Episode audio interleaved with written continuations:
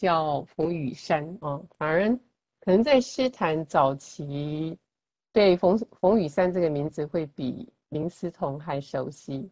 那他也是最近，应该是去年吧，二零二零年的一月，二零二零年一月六号，二零二零年一月，OK，六等于说一年哦，一年多了，对对，然后才改名，从头重新改头换面，对，叫做林思彤，对，打对打掉了哦。那我想，那其实要讲思彤的话，我可能至少要讲个。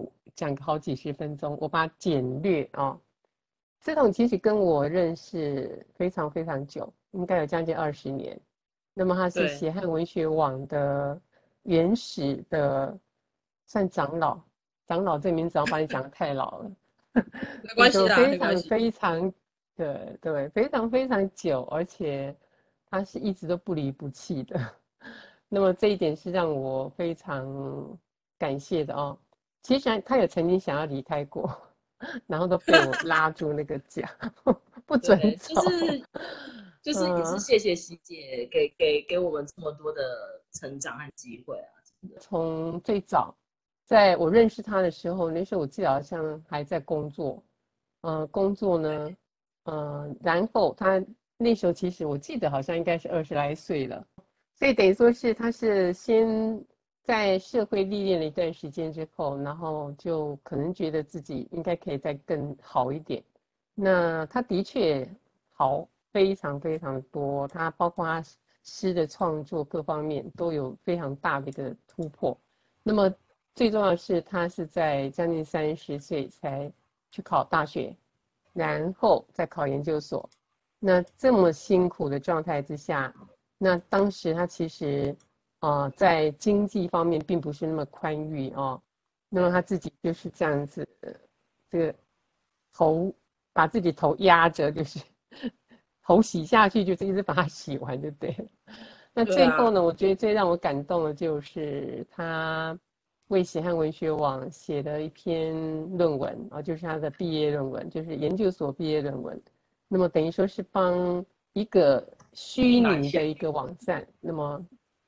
做了一个具体的一个算是回顾，而且呢算是一个啊学术上的记录啊，哦是这一本在 OK，在这一本 看看见我这边也我这边也珍藏了一本哦，这个真的是让我非常感谢的啊，我想这都是一种非常难得的缘分。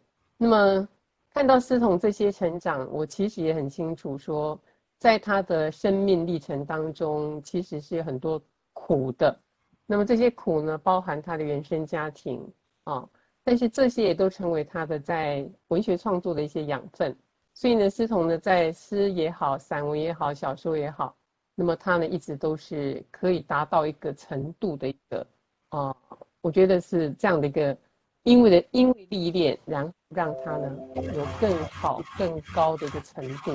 这个是呃一些作家们。他们可能没有这些东西，所以思彤呢，在这方面因为有这些东西，那么说它是啊不好的，但是反而在我们文学创作上面，它却是一个很棒的一个养分。那么我想呢，这个是我对思彤的一个了解啊。那今天我们就把时间交给思彤，因为他很难得能够在两个小时当中谈他的作品。很感谢喜汉老师。然后我都说，简老师是我文学路上的母亲，然后也是我文学路上的贵人。就是如果没有喜汉老师，没有喜汉文学网，就不会有今天的所谓的诗人林思彤。那很多人会说，哎，有这么有这么的那个这个夸张吗？就就就就也不是夸张哎，可是事实上就是这样。对，所以如果要讲说啊。为什么我可以在文学路上面就是持续的往前走的话，我觉得写汉文学王跟喜老师是一个非常大的的一个我我生命的贵人，然后文学路上母亲，然后也非常的高兴，非常感谢呃平文老师，然后柯老师本身也是一个非常优秀的小说家。其实我在蛮早之前就知道柯老师的作品，然后知道柯老师了，只是说一直都没有交流。因为我毕竟是写诗比较长的时间，写诗也是我比较擅长的文类。然后我自己觉得我是没有写小说的天分啊，但是我又出了一本短篇小说集，这其实就是因为知道了这个，就是出了短篇小说集之后，才知道自己没有写那个小说的天分，所以我就觉得小说家是蛮让我佩服的，小说家是非常厉害的。那我就开始今天的这个份了。刚刚喜汉老师有稍微帮我做了一个简单的介绍，我大概就是从十三岁开始写嘛。那为什么从十三岁开始写？我一开始想成为小说家的，但是后来才发现，我觉得我自己没有写小说的天分。然后我觉得那个诗神拣选了我，我通常都是这样讲的。那时候写的原因很简单，是因为我的家庭环境其实不是那种。大家一般常见的那种所谓被定义的呃美满的正常的家庭哈，因为我是原生家庭给我蛮大的一些就是影响，呃，我父母离异啦，然后其实我从小就是母亲负责所有我们的生计开销，我母亲就一个人撑起家业，然后养一个家，然后还要负责我父亲的那一大堆就是乱七八糟的。的那个烂账之类的，呃，我在燕谷的六十四页写了一首诗叫《词组》，那首诗就写为什么我要从风雨山到林思通的原因，我就大概写嘛，而大原因就是因为有一天我妈妈她可能年纪到了，她就会觉得说，她也比较传统，她可能就会说啊，那她那个死了之后没人拜啊之类，因为她离婚嘛。只要其实听到我妈这样讲，我还蛮难过的啦。我我真的是内心觉得难过，所以我就觉得说，那如果你很在意的话，那我就改姓李。那我妈又说啊，你这样肯吗？祖宗这样可可以吗？行吗？什么的？那我就很直接的，就是不归嘛。我就不归跟祖先讲说，我要改姓啊。我改姓的原因就是因为你们也知道，我爸就是这样嘛。然后我妈妈她有这样的愿望，反正我是女生，我应该没什么差别吧。祖先也应允了之后，我就改这个名字。这个名字是我跟我妈妈就是取最大公约数，我们两个还算喜欢的啦。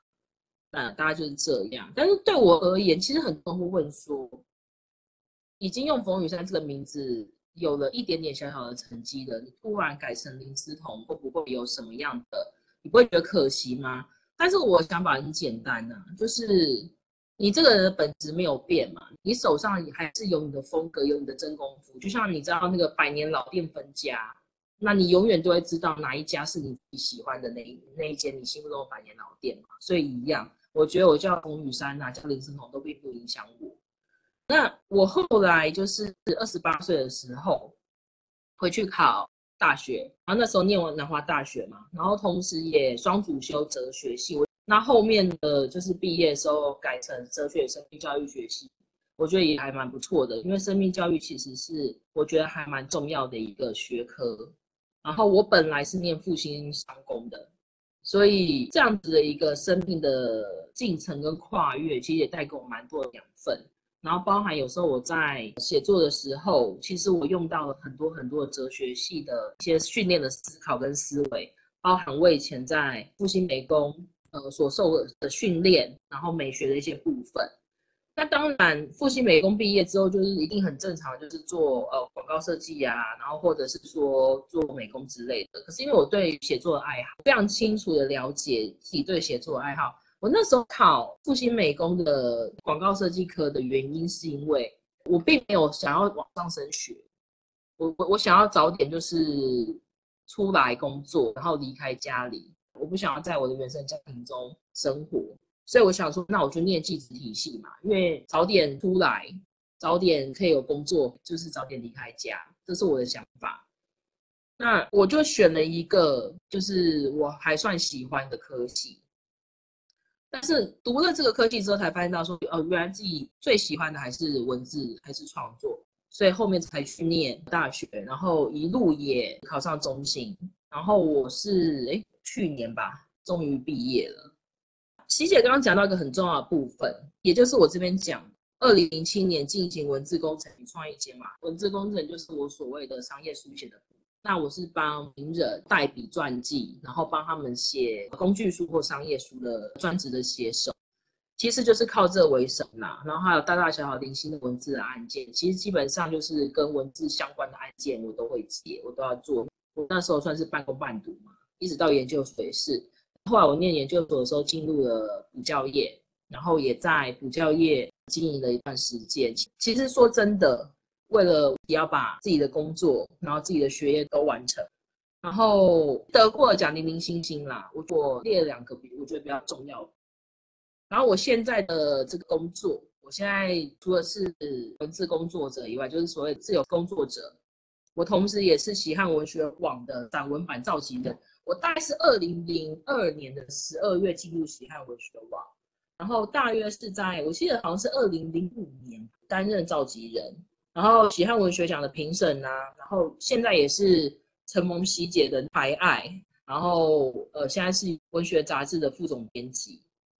那还有另外一个也是我现在的工作啦，就是译文社群师生制的现任总招。但是我们的创办人，我们的首任总招李莫先生也在场哦。然后呢，同时我们也。私生制相关的译文社群，机械师语文是担任管理员的部分，那大概是这样啊。哎，其实我我是觉得每次讲这些，